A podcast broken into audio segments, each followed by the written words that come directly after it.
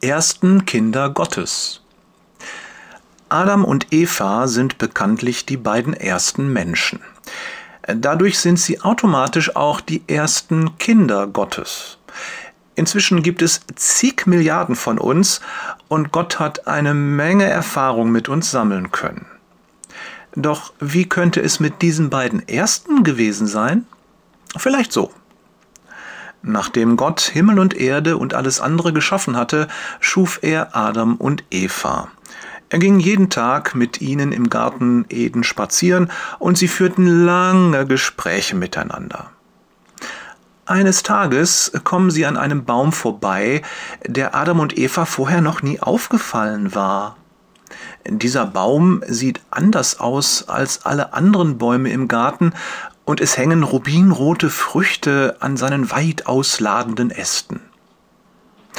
Adam will sich eine dieser Früchte pflücken, doch Gott sagt zu ihm, tu es nicht.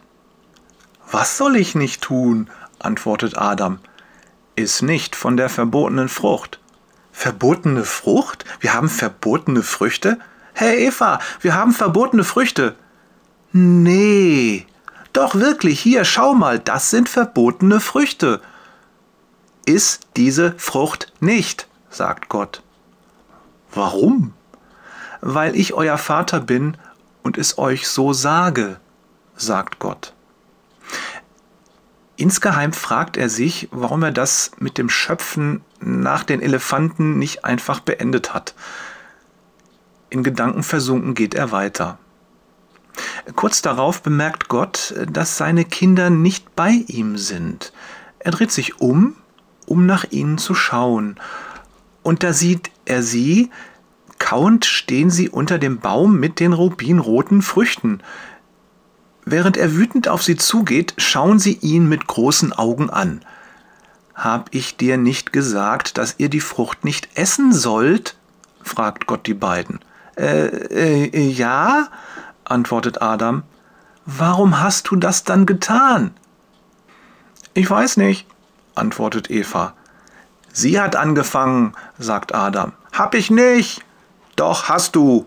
Hab ich nicht. Für heute hat Gott genug von den beiden. Entnervt kommt ihm eine Idee. Wozu schimpfen? Die beiden würden doch nicht hören. Eine viel bessere Strafe in Anführungszeichen wäre, dass sie selbst Eltern werden und eigene Kinder haben sollen. Damit war das Muster festgelegt und er hat es bis heute nicht geändert. Liebe Grüße von Jörg hat selbst drei Kinder, Peters und Thorsten, jo, ich auch, Wader.